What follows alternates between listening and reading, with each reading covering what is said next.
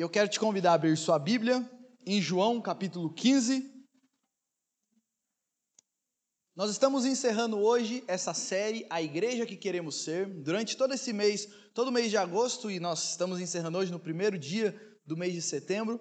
Nós estamos estudando o texto de João 15, essa metáfora maravilhosa que Jesus usou da videira e dos ramos para descrever qual deve ser o nosso relacionamento com o Senhor Jesus, tanto individualmente como igreja. O que nós temos estudado é qual é a igreja que Cristo deseja, de, é, que Cristo deseja e a igreja que nós desejamos ser para a honra e para a glória do Senhor Jesus. E eu quero ler com você então João capítulo 15, versos 1 a 11. Esse texto nós vamos ler de novo, nós já lemos esse texto quatro vezes, mas nós vamos ler de novo. Esse texto diz o seguinte: Eu sou a videira verdadeira, e o meu pai é o agricultor.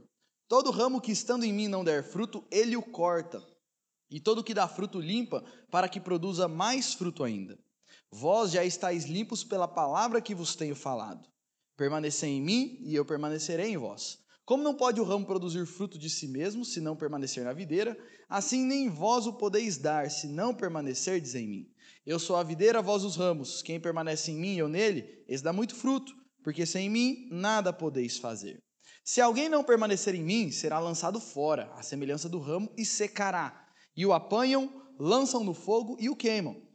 Se permanecerdes em mim e as minhas palavras permanecerem em vós, pedireis o que quiserdes e vos será feito. Nisso é glorificado meu Pai, em que deis muito fruto, e assim vos tornareis meus discípulos. Como o Pai me amou, também eu vos amei permanecei no meu amor. Se guardardes os meus mandamentos, permanecereis no meu amor, assim como também eu tenho guardado os mandamentos de meu Pai, e no seu amor permaneço. Tenho-vos dito essas coisas para que o meu gozo esteja em vós e o vosso gozo seja completo.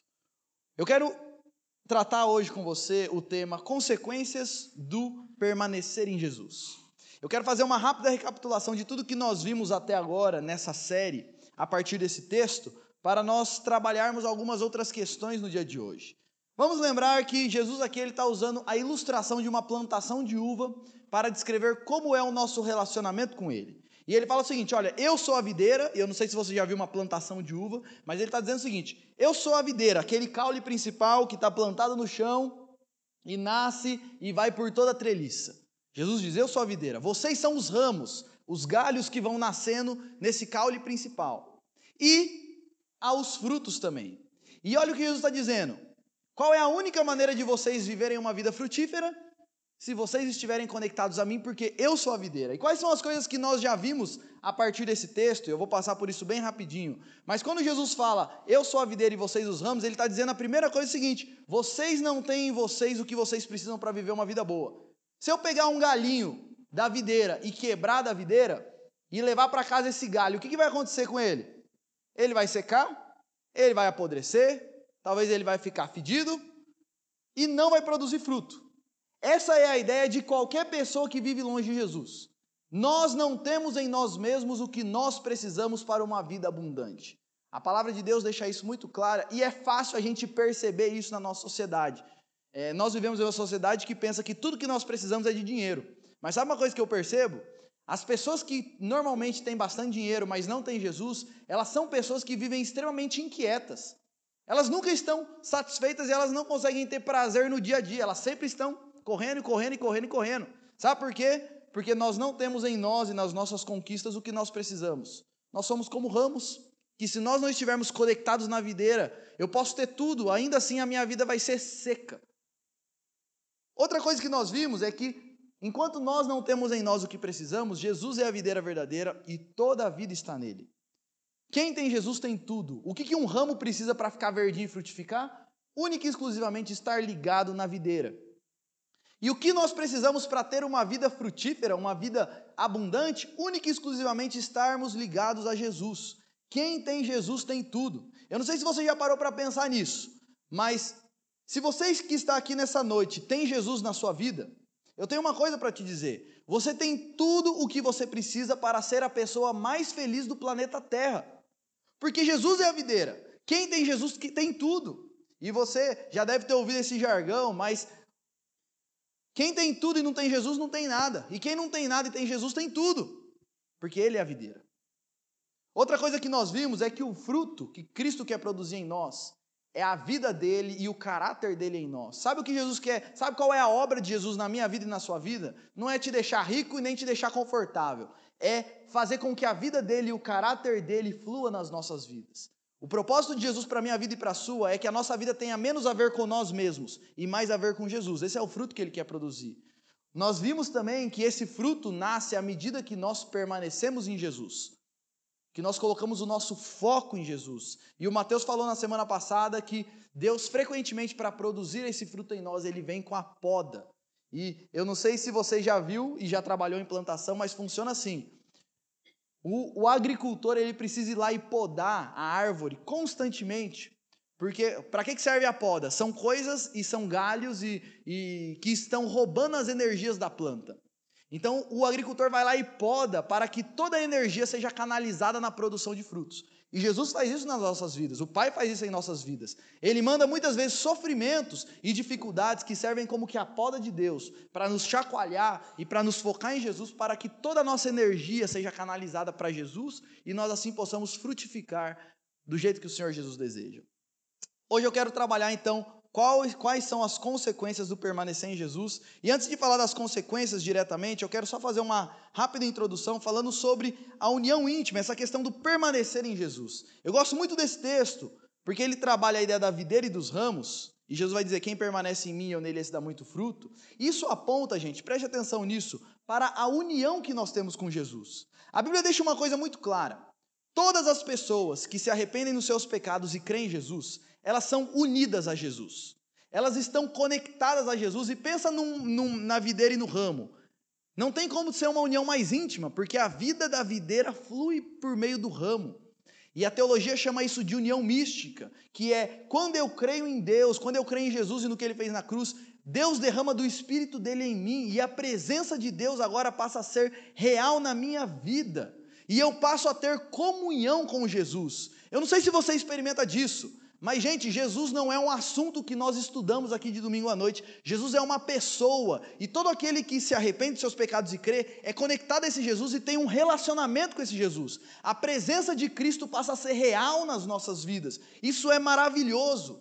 Eu posso viver a minha vida e caminhar a minha vida percebendo e experimentando, claro que isso é invisível, mas eu experimento e eu tenho consciência da realidade da presença de Deus, da presença de Jesus em mim. É interessante isso, porque quem está em Jesus, gente, nunca se sente sozinho, porque ele experimenta da presença de Deus 24 horas por dia, sete dias por semana. Todas as pessoas que se achegam ao Senhor Jesus, se arrependem e creem, são conectados e desfrutam dessa união íntima com Jesus. Mas, e aí preste atenção nisso, é possível eu desfrutar dessa, mais ou menos dessa comunhão com Jesus. Porque o texto vai dizer: quem permanece em mim e eu nele, esse dá muito fruto. É possível eu estar conectado com Jesus, mas não permanecer tanto assim nele. Deixa eu dar um exemplo para a coisa ficar um pouquinho mais clara. Imagine um pai que tem dois filhos.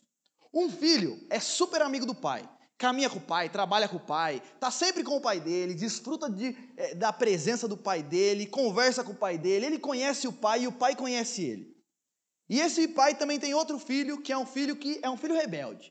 Vive trancado no quarto, jogando computador, não quer saber do pai, não conversa com o pai e etc. Os dois filhos são filhos do mesmo forma. Se o pai morrer, os dois têm a mesma herança. Só que um desfruta mais da presença e da comunhão do pai, porque ele permanece e ele se foca mais nisso e, e, se dedica mais a isso, e enquanto o outro não desfruta tanto assim da presença do pai e vive preso no seu mundinho, porque ele não está permanecendo ou investindo nesse relacionamento. Jesus está dizendo o seguinte: quando eu creio, eu sou conectado a Jesus, mas é possível que a presença de Cristo seja extremamente real na minha vida, ou pode ser que não seja tanto assim. Depende de quanto eu estou permanecendo. E o que nós trabalhamos uns dias atrás é que permanecer em Jesus é colocar o foco nele. E, gente, sabe qual é o maior inimigo meu e seu? Quando o assunto é permanecer em Jesus? Se eu fizer essa pergunta, olha, qual é o nosso maior inimigo contra na ideia de permanecer em Jesus e nos focarmos em Jesus? O que, que você responderia? Deixa eu te falar uma coisa: não é o diabo. Também não é seu marido. nem sua esposa. Também não são seus filhos. Sabe qual é o maior inimigo seu quando o assunto é manter-se focado em Jesus? É você mesmo. O nosso maior inimigo no permanecer em Jesus somos nós mesmos. Sabe por quê? Deixa eu te fazer uma pergunta. Normalmente, qual é o nosso foco de vida? Onde está o nosso foco de segunda a sábado, à medida que a gente vai vivendo? Normalmente, o nosso foco está em nós mesmos. Por exemplo, nos meus sonhos e nas minhas ambições. Eu vivo pensando onde eu quero chegar, o que eu quero fazer, o que eu quero conquistar, o que eu, o que eu, o que eu quero. Normalmente esse é o foco das nossas vidas. Ao invés de pensar o que Jesus quer de mim, quais são o, qual é o propósito de Jesus para a minha vida, o meu foco está no que eu quero para a minha vida. Normalmente o nosso foco está no nosso conforto e no nosso prazer. Eu não quero sofrer. Então qualquer coisa que me tira do conforto, eu começo a reclamar, eu começo a murmurar, eu começo a achar ruim, achar que o mundo conspira contra mim. Por quê? Porque o foco está em mim mesmo. Quando eu coloco o foco em Jesus, eu paro de, de ficar reclamando da vida e começo a pensar o que, que Jesus quer trabalhar na minha vida por meio daquilo lá. Normalmente o nosso foco, gente, está nos meus desejos para hoje. Eu não sei se já parou a pensar nisso, mas fazer uma pergunta para você: alguém aqui ficou irritado durante essa semana que passou em algum momento? Quem ficou irritado, por favor, levanta a mão. Tô brincando, não, não precisa não. Por que, que, a gente, já parou para pensar, por que, que a gente fica irritado no dia a dia? Sabe por que a gente fica irritado? Porque aquilo que eu queria que acontecesse não aconteceu. Ah, vamos parar para pensar um pouquinho aqui, ó. Vamos supor que você tem que. Você acorda e todo dia você tem que pegar ônibus para ir trabalhar. E você tem que estar no ponto 7 e 5. O ônibus passa 7 e 5. E o próximo ônibus só passa 10 horas da manhã. Então é assim: é aquele ônibus ou é 50 minutos andando para chegar. Por algum motivo, o seu relógio não despertou. Você acordou atrasado comeu, colocou a roupa correndo, engoliu qualquer coisa. Quando você está chegando no ponto, você vê o ônibus passando. E qual é o sentimento que brota no seu coração? Sabe por que, que brota sentimento no seu coração? Porque naquele momento o seu foco está, eu queria estar dentro daquele ônibus.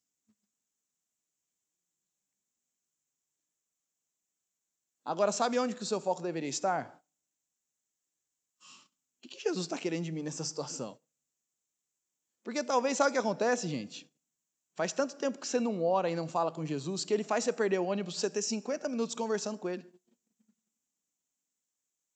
E se o seu foco está em Jesus, você percebe isso. Agora, se o seu foco está em você, você fica irritado. Agora, normalmente o nosso foco está em nós, no meu desejo para aquele momento. Normalmente o nosso foco está nos nossos próprios sentimentos. Gente, esse é o nosso tempo. O nosso tempo e a nossa cultura diz o seguinte: você tem que seguir o seu coração. Faça o que o seu coração mandar. O que, você acha que eu devo fazer nesse momento? As pessoas perguntam. Aí o outro responde: O que o seu coração diz? Porque as pessoas estão sempre focadas nos seus sentimentos. A verdade é que o nosso foco, gente, está no nosso próprio eu. E é por isso que a gente não desfruta da presença do Senhor. Porque a gente não permanece nele, a gente permanece em nós mesmos. É como se fosse assim, ó, imagina que Jesus está lá, ó. E ele deveria ocupar esse lugar, o central. O meu foco está nele 24 horas por dia, 7 dias por semana. Mas sabe o que eu faço? Jesus fica bem pequenininho lá no cantinho, ó. E o meu foco está nos meus sonhos, nas minhas ambições, no meu próprio eu, nos meus sentimentos. E sabe algumas marcas, e aí só para você se avaliar, algumas marcas de pessoas que vivem centradas em si mesmas, focadas em si mesmas. E eu vou passar por isso bem rápido, mas algumas marcas, normalmente pessoas centradas em si mesmas, que têm como foco o seu próprio eu, são pessoas que, quando elas não conseguem alcançar aquilo que elas queriam, elas vivem se autodepreciando, se a, num, num processo de autocomiseração. Sabe o que é isso? Ah, ele acha que o mundo conspira contra ele, que toda a história está contra ela. A vida é muito difícil porque você não sabe o que eu enfrento, e está sempre assim, reclamando e reclamando e reclamando e reclamando, e assim, aquela lamúria. Por quê? Porque o foco está em mim mesmo, no que eu queria. Então eu só reclamo, porque nunca acontece o que eu quero. Normalmente, pessoas com o foco em si mesmas são pessoas muito sensíveis, que você tem que ter muito cuidado quando você vai falar com elas. Porque qualquer palavra fora do lugar, ela fecha a cara, faz um bico e mostra a língua para você. Hum. Sabe por quê? Porque você não pode fazer nada que de alguma forma, você não pode falar nada que de alguma forma ameace ela. Sabe por quê? Porque o foco dela está nela. São pessoas, e aí você tem o outro lado. Aquelas pessoas que são que conseguem e conquistam muitas coisas, essas pessoas quando estão com foco em si mesmas, elas se tornam pessoas orgulhosas, cheias de si, que se exaltam. Uma vez eu estava conversando com um rapaz e aí ele falou assim: "Não, eu não sou orgulhoso, eu sou autoconfiante". É assim, eu acredito em mim mesmo. Eu, eu quero, eu realizo. São pessoas que se tornam cheias de si. Pessoas assim, via de regra, pessoas centradas em si mesmas, são pessoas que ou são muito sensíveis ou são muito agressivas. Se você falar qualquer coisa que de alguma forma possa ameaçá-las, rapaz, cuidado. Que ela tira o chicote e dá. Pessoas centradas em. E por quê? Porque o foco dela está nela. Então você não pode falar nada, porque se ameaçar ela, Pessoas focadas em si mesmas, via de regra, são pessoas invejosas, que não conseguem se alegrar com as coisas boas que acontecem na vida dos outros. Já contei aqui a historinha, mas vocês dois, você e o seu companheiro de serviço saiu de férias no, no, no fim do ano. Você foi viajar para Cardeal. Passar um tempo lá com a sua família. E aí você volta de férias, e aí, amigo, como é que foi as férias? Foi bom, fui lá visitar meus parentes lá em Cardeal. É, que benção. E você, o que, que fez? Então, eu passei um mês na Disney. E a pessoa dá aquele sorrisinho amarelo, ai, que benção, né? Por quê? Pessoas centradas em si mesmas, elas não conseguem se alegrar com as coisas boas dos outros. Elas olham para a casa dos outros, para o carro dos outros, para a vida dos outros, para a família dos outros e ficam invejando. Por quê? Porque o foco está em quem? Em mim, no que eu queria. São pessoas que, via de regra, são cobiçosas, gananciosas. E tudo que você vai conversar é sobre. Eu não sei se você já viu pessoa assim, mas é assim, ó. Tudo que você vai conversar com aquela pessoa, no final ela termina falando dela. Você chega para contar um problema que você está enfrentando, rapaz, olha, ore por mim, tá difícil. Minha família, meu filho, não sei o quê. Ah, você está reclamando? Vou contar para você da minha vida. Eu estou assim, eu estou assim. É assim, ó. Tudo que a pessoa vai falar, no final ela sempre fala sobre ela. Você não consegue falar nada, porque tudo sempre está girando em torno dela. Sabe qual é o chamado de Jesus para mim e para você, gente? A gente fala isso em tom de brincadeira, mas sabe que isso é sério. Porque isso revela uma vida centrada em si mesmo. Sabe qual é o chamado de Jesus para mim para você nessa noite? Lucas 9, 23, Jesus dizia: Se alguém quiser vir após mim, se alguém quiser me seguir, sabe o que você tem que fazer? Negar a si mesmo, tira você do centro. Para, Negue-se a si mesmo. João 3,30. João Batista diz: Olha, convém que Jesus cresça e eu diminua. Sabe qual é o chamado de Jesus para nós? É que o nosso foco esteja tão nele, tão nele, que a nossa vida deixa de ser sobre nós e passa a ser sobre ele. Fazer uma pergunta para você: quanto da sua vida tem a ver com Jesus? Quanto do seu foco está em Jesus? Porque, gente, o chamado de Jesus é, ele está dizendo, eu sou a videira. Sabe quem que dá fruta? É quem permanece em mim. A gente vive numa sociedade que tem muita essa discussão sobre baixa autoestima e alta autoestima. E a nossa sociedade diz o seguinte: você não pode ter baixa autoestima, porque senão você vai ficar e não vai conseguir realizar nada. E a nossa sociedade diz: você tem que ter alta autoestima, você tem que ser autoconfiante, sonhar e realizar e correr atrás e ser mais você mesmo. Essa é a nossa sociedade. Sabe qual é o chamado de Jesus? Não é nem que você pense pouco, nem que você pense muito sobre você mesmo. O, o chamado de Jesus é pense menos em você mesmo. Esqueça você. Uma perguntinha para você: a sua vida é sobre quem? O chamado de Jesus é permaneça em mim. E, gente, quando nós colocamos o foco em Jesus, quando a nossa vida deixa de ser sobre nós mesmos, sobre nossos sonhos, sobre nossa, nossos sentimentos, nosso foco, nossas emoções, e a nossa vida passa a ser focada em Jesus, sabe o que acontece? Jesus vai nos mostrar, e eu quero trabalhar rapidamente, cinco consequências de colocar o foco em Jesus. Primeira consequência, sabe o que acontece? Nós somos transformados no que diz respeito ao nosso caráter. Jesus vai dizer: sabe quem produz fruto? É quem permanece em mim. Meus irmãos, todos nós, sem exceção aqui, já tivemos coisas em nossas vidas que nós gostaríamos de mudar. Eu gostaria de ser um marido melhor, eu gostaria de ser aquela pessoa que consegue segurar a língua. Mas quando eu vejo, já foi.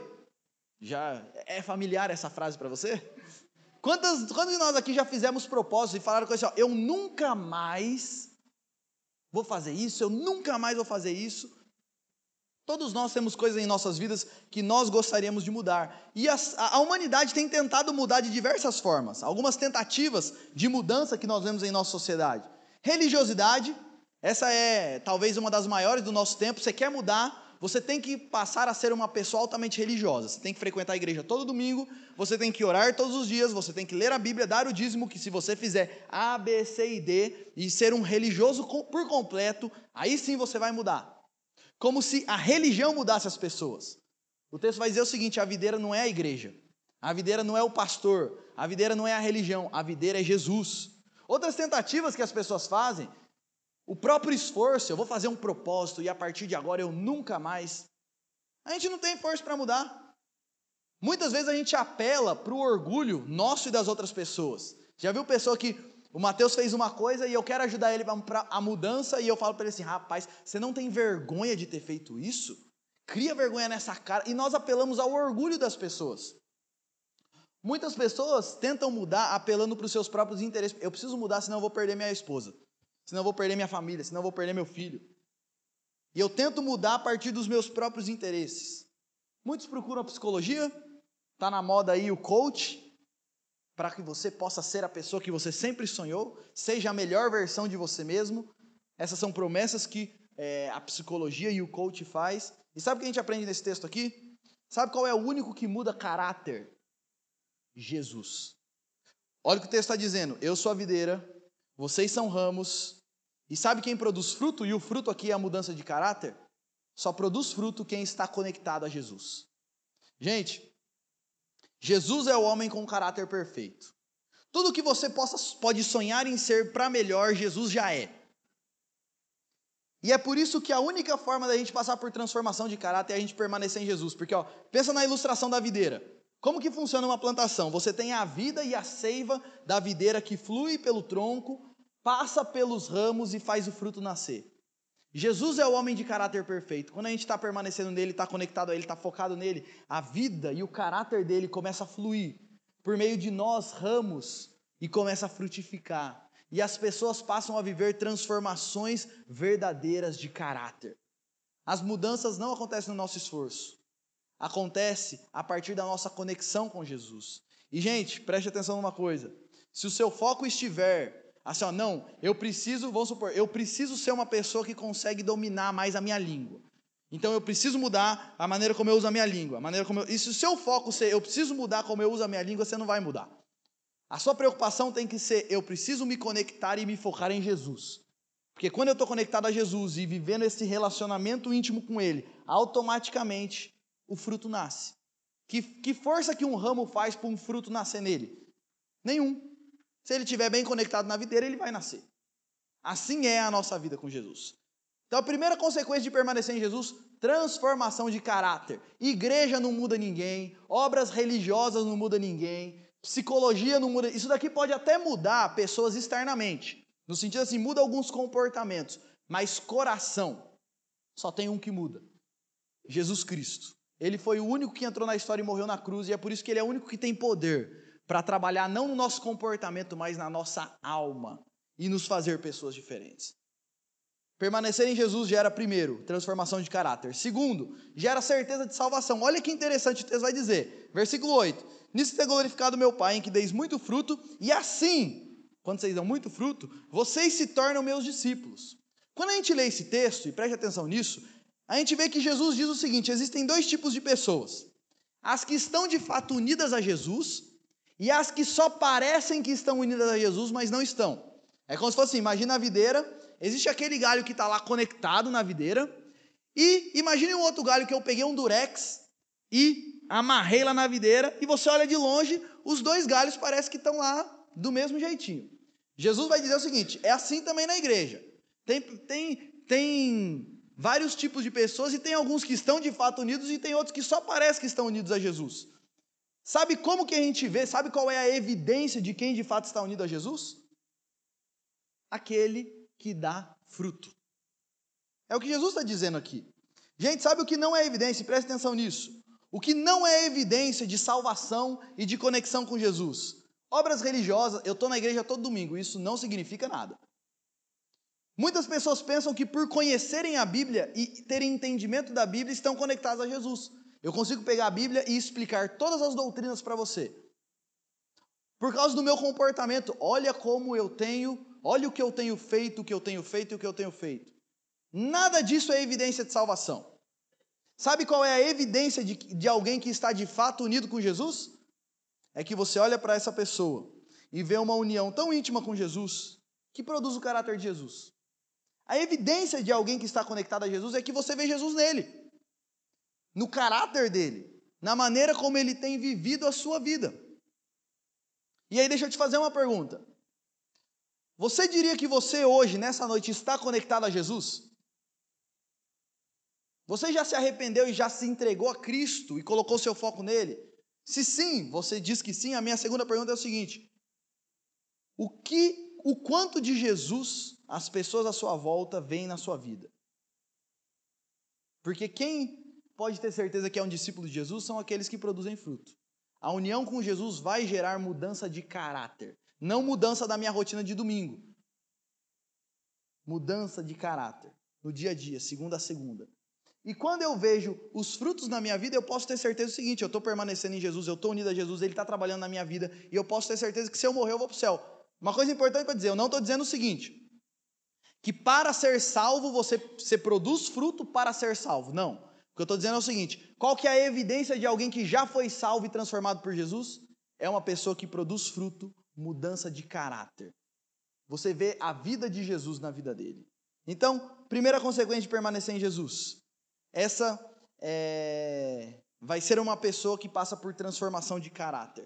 Segunda coisa que acontece quando a gente permanece em Jesus, a gente passa a ter certeza de salvação. Eu vejo Cristo na minha vida e eu sei o seguinte: se eu morrer hoje, eu vou para o céu e está tudo certo. Eu vivo em paz. Terceira consequência que a gente vê no texto, e agora, esse é um texto que eu acho muito interessante, esse versículo eu acho muito interessante. Versículo 7 vai dizer o seguinte: Se permanecerdes em mim as minhas palavras permanecerem em vós, Pedireis o que quiserdes e vos será feito. Uma terceira coisa que acontece quando a gente permanece em Jesus, a nossa vida de oração passa a ser profunda e efetiva. Olha o que ele está dizendo. Se você permanecer em Jesus, você vai poder pedir o que você quiser, que Deus vai te dar. A minha pergunta para você é o seguinte: o que, que isso significa? Significa então que se eu permanecer em Jesus, eu posso pedir uma Ferrari que Deus vai me dar? Eu posso pedir uma casa nova que o Luciano Huck vai bater lá na minha porta e vai falar: Eu vim aqui te dar um lar docilar para você. O que, que significa isso? Se permanecer em mim, você vai pedir o que você quiser e você vai receber. Sabe o que significa, gente? E preste atenção nisso. A grande questão é que uma pessoa que está focada em Jesus, a vida de oração dela vai ser transformada de modo que as orações dela vão ser sempre conforme a vontade de Deus. Eu não sei se já parou para pensar nisso, mas normalmente nós olhamos para a oração como se fosse um serviço de atendimento ao consumidor daquela internet ruim que não funciona. E funciona assim, ó, quando o negócio não está funcionando direito, eu ligo lá para reclamar. Aí eu reclamo. Beleza. Eu espero um pouquinho. Se não melhorar, eu ligo de novo e reclamo de novo. E muitas vezes a nossa vida de oração se resume a reclamar quando Deus não está fazendo aquilo que eu quero. O que Jesus está ensinando aqui é o seguinte: quando eu coloco o meu foco em Jesus, a minha vida de oração muda. Sabe por quê? Porque eu paro, eu não vou orar falando, Senhor, se o meu foco está em Jesus, eu não vou orar falando, Senhor, por favor, me dá uma casa nova. Porque eu sei o seguinte, essas coisas desse mundo vai passar tudo, isso daí tudo, tudo passageiro, tudo temporal. Eu não vou orar falando, Senhor, eu não tira todos os sofrimentos da minha vida, porque eu sei se meu foco está em Jesus, eu sei que Ele trabalha em minha vida por meio do sofrimento. Então a minha oração não vai ser, Senhor, tira o meu sofrimento, mas a minha oração vai ser, Senhor, me ajuda a entender o que o Senhor quer trabalhar na minha vida por meio desse sofrimento. E se você fizer essa oração, Ele vai responder. Se você orar, Senhor, Eu não quero dedicar minha vida para as coisas temporárias dessa terra, mas me ajuda, Deus, a produzir frutos para a eternidade. Ele vai atender essa oração. O grande ponto aqui é o seguinte: quando nós estamos focados em Jesus, os nossos desejos vão sendo transformados e nossas orações são focadas em Jesus e na glória dele. E quando as nossas orações têm como foco Jesus e a glória dele, Deus sempre vai responder, porque visa exaltar o nome dele. E, gente, permanecer em Jesus muda radicalmente a frequência, o conteúdo e o foco das nossas orações. Porque quando eu permaneço em Jesus, primeiro eu vou orar com mais frequência. Por quê? Porque eu tenho prazer em passar tempo com o Jesus que morreu por mim. Vai mudar o conteúdo da minha oração quando meu foco está em Jesus, porque eu não vou ficar orando pelos meus desejos mesquinhos, egoístas. Pelo contrário, os meus desejos vão ter mais a ver com Deus do que comigo mesmo e com o meu conforto. Isso também muda o foco da minha oração, porque o meu foco está em Jesus e não em mim mesmo. E quando a gente ora assim, Deus vai atender sempre. E é bonito esse texto, porque ele está dizendo: olha, quando eu permaneço em Jesus, ele muda a maneira como eu oro. O meu foco vai estar em Jesus e ele sempre vai responder às minhas orações. Terceira consequência de permanecer em Jesus, nós teremos uma vida de oração muito mais profunda e efetiva. Deixa eu te fazer uma pergunta. A julgar pela sua vida de oração, quanto você está permanecendo em Jesus? Se eu fosse, pensa aí na última semana que passou e pensa nas suas orações nessa última semana que passou. O seu foco está aonde? Você está permanecendo em Jesus? Quarta consequência de colocar o foco em Jesus: alegria transbordante. Olha o que o texto diz. E talvez esse seja é, esse seja um dos textos da Bíblia que mais me desafia, porque o texto vai dizer o seguinte, versos 10 e 11. Jesus disse: Se vocês guardarem os meus mandamentos, vocês vão permanecer no meu amor, assim como também eu tenho guardado os mandamentos do meu Pai, e no seu amor permaneço. Tenho-vos dito essas coisas para que o meu gozo esteja em vós e o vosso gozo seja completo. Olha o que Jesus está dizendo. No mundo a gente tem alegrias, a gente passa por alegrias. Mas todas as alegrias que a gente desfruta nesse mundo são alegrias temporárias, passageiras. É assim, eu estou feliz enquanto eu estou vivendo aquele momento, depois que passou, passou, acabou. E aí eu vivo esperando o próximo momento assim. Jesus está dizendo o seguinte: quando vocês permanecem em mim, vocês recebem não da alegria desse mundo, mas eu coloco a minha alegria em vós que não tem a ver com um momento de prazer, mas tem a ver com um estado de espírito. E aí ele vai dizer o seguinte: não só o meu gozo vai estar em vocês, mas o meu gozo vai estar completo. E imagina essa cena. Imagina que esse copo é o nosso coração e a água que está lá dentro é a alegria do nosso coração. Jesus está dizendo o seguinte: se vocês permanecerem em mim, vocês não vão estar 20% felizes, 50% felizes, 70% felizes. Vocês estarão vivendo uma vida com uma alegria completa. Se vocês permanecerem em mim, vocês vão viver uma vida que não tem como ser mais feliz do que isso. Já parou a pensar nisso? Nós vivemos em uma sociedade, gente, que encara a tristeza como doença, como se fosse uma gripe. Eu estou triste porque eu estou doente. Mas a Bíblia não trata a tristeza assim. A Bíblia trata a tristeza como resultado de uma vida não focada em Jesus. E a Bíblia vai tratar a, o estado de espírito de alegria como resultado de uma vida permanecendo e focando em Cristo Jesus. Sabe por quê, gente? Porque quando o nosso foco está em Jesus, percebe o seguinte: eu quero mostrar como que nós crescemos em alegria quando o nosso foco está em Jesus. O contrário da tristeza, sabe qual é? É eu viver uma vida de gratidão. Eu não sei se já parou pensar nisso, mas normalmente a gente fica triste por quê? Porque a gente está reclamando, porque as coisas estão tá ruins, porque eu olho para a vida e acho que tudo não presta. Quando o meu foco está em Jesus, eu passo a viver uma vida cheia de gratidão. Sabe por quê? Porque eu entendo o seguinte: mesmo se eu estivesse numa cama de hospital em estado terminal, eu ainda estou infinitamente melhor do que eu mereço. O que, que você merece hoje, da parte de Deus? Sabe o que? O inferno, assim como eu. Mas Cristo me deu vida eterna, salvação, transformação, esperança.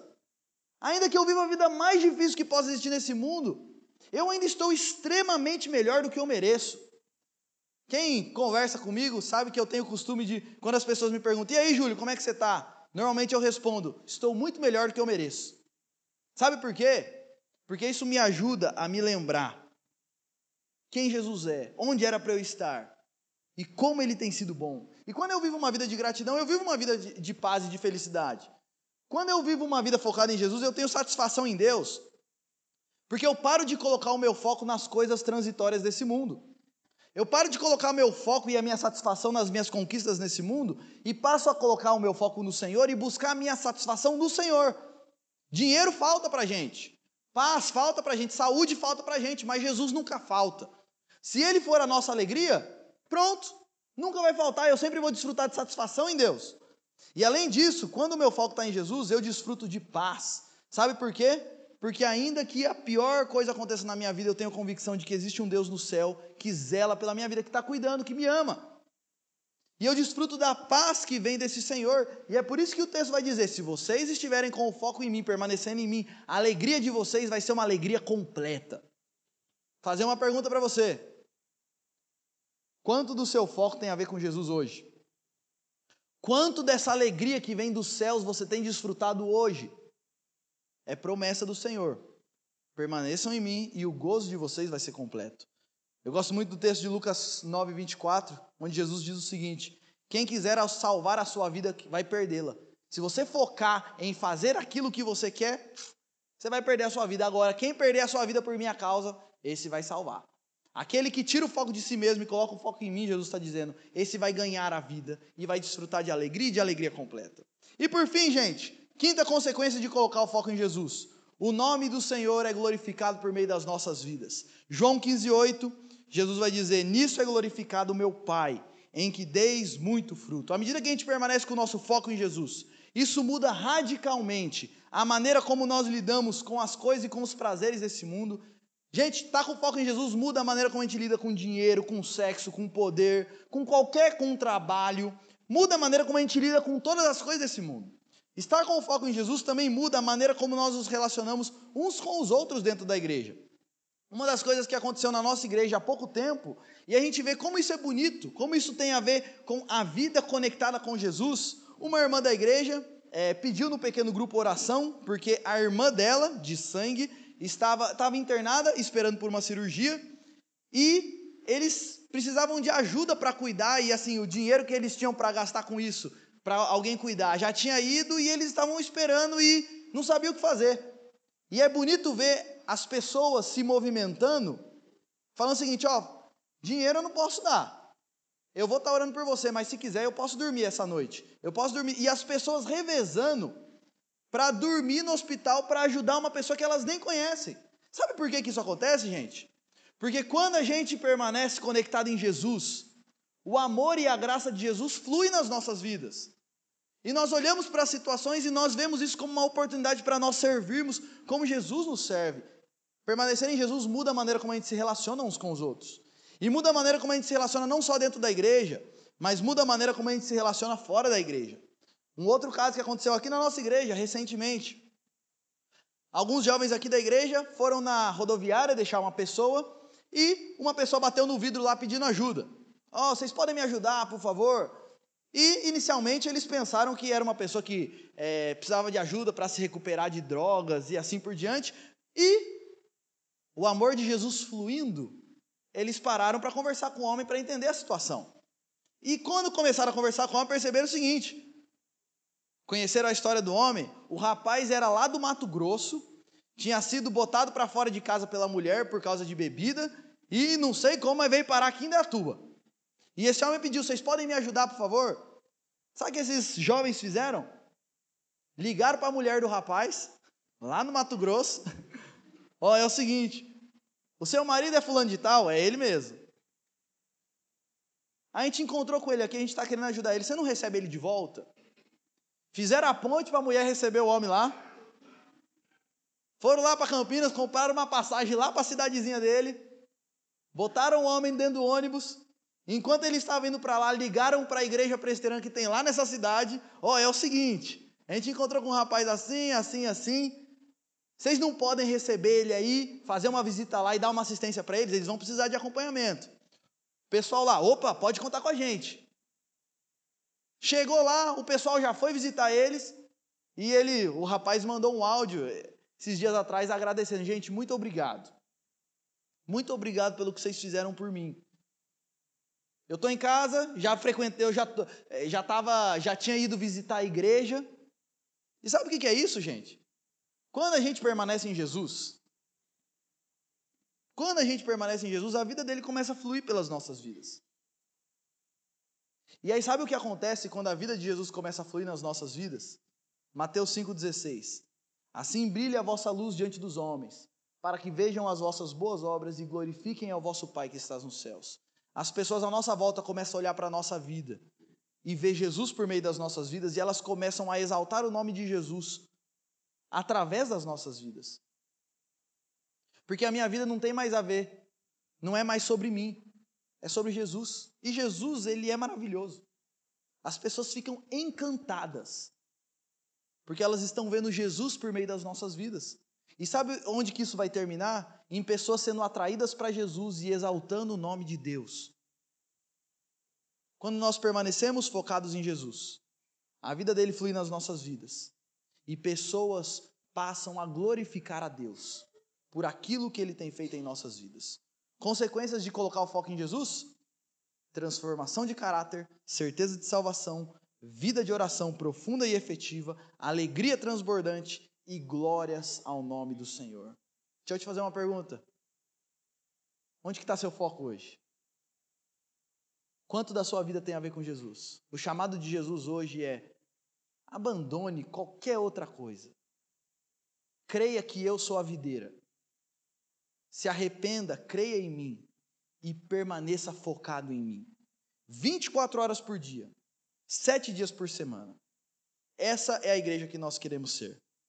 A igreja que a gente quer ser é uma igreja que ama Jesus, vive para Jesus e reparte o amor de Jesus.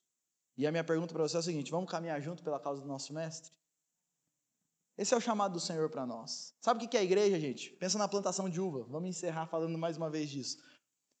É como uma árvore, uma, uma árvore de uva, uma videira que cresce, e aí dessa videira nasce vários ramos. Cada ramo é uma pessoa diferente e vai nascendo. E todos esses ramos vão frutificando e frutificando.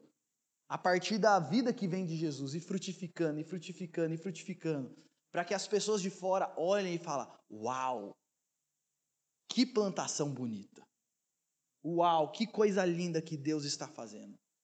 E no fim, tudo isso redunda na glória do Senhor Jesus e no bem do povo dele. E o meu chamado e o meu desafio para você é: conecte-se, permaneça e foque-se em Jesus. Se você não está vivendo assim nessa noite, Cristo está te chamando a abandonar qualquer outro foco que você tem na sua vida. Porque a verdade é que colocar outro, outra coisa no nosso foco é idolatria, é você colocar outra coisa no lugar de Deus, é você ter outros deuses. O chamado de Jesus é abandone todos os seus outros deuses e coloque o foco em mim e somente em mim. E quando você fizer isso, você vai ver a vida de Jesus fluindo por meio da sua vida, te transformando, te moldando e te direcionando a cada dia para a glória do Senhor. Vamos orar mais uma vez. Senhor, nós agradecemos ao Senhor pela esperança e pela renovação que nós temos em Cristo Jesus. Quando nós pensamos na suficiência de Cristo para nos alimentar, para nos transformar, para nos moldar, isso nos leva a te exaltar e te glorificar. E Senhor, nós cremos que Jesus é tudo que nós precisamos. Nós cremos que quem tem Jesus tem tudo. Nós cremos que, mesmo que eu não tenha nada, se eu tenho Jesus, na verdade eu tenho o maior e o principal e o único de todos os tesouros que existe nesse mundo. E a nossa oração, Deus, é nos ajude a nos focar em Jesus. Nos ajude a crer na preciosidade que é uma vida com Jesus. E Deus, nós te louvamos porque, para desfrutarmos da vida com Cristo, nós não precisamos pagar nada nós recebemos tudo de graça. E é de graça para nós, mas custou um alto preço para o Senhor, porque custou o sacrifício do próprio Cristo no nosso lugar. Então nós te louvamos profundamente por isso. E Deus, nesse momento, onde nós iremos agora celebrar a ceia, e esse é o momento onde nós comemos do pão, bebemos do cálice, nos lembrando do seu sacrifício por nós naquela cruz. Então a nossa oração, Deus, é que o Senhor use esse momento para alimentar os nossos corações para renovar as nossas vidas e para redirecionar o nosso foco a Jesus. Você tem alguém aqui nessa noite, Deus, que já tem um compromisso com o Senhor, mas tem perdido o foco, com as diversas coisas que vêm acontecendo à nossa volta, com as diversas ilusões que esse mundo nos oferece. A minha oração, Deus, é faça essas pessoas acordarem hoje, para que elas possam redirecionar o foco em Jesus. E se tem alguém aqui nessa noite que ainda não se rendeu a Jesus, ainda não está conectado na videira, a minha oração, Deus, é trabalhe nesses corações. Traga arrependimento, mudança, para que todos nós estejamos permanecendo em Jesus, a videira verdadeira. Essa é a nossa oração. No nome de Jesus, o nosso Senhor e Salvador. Amém.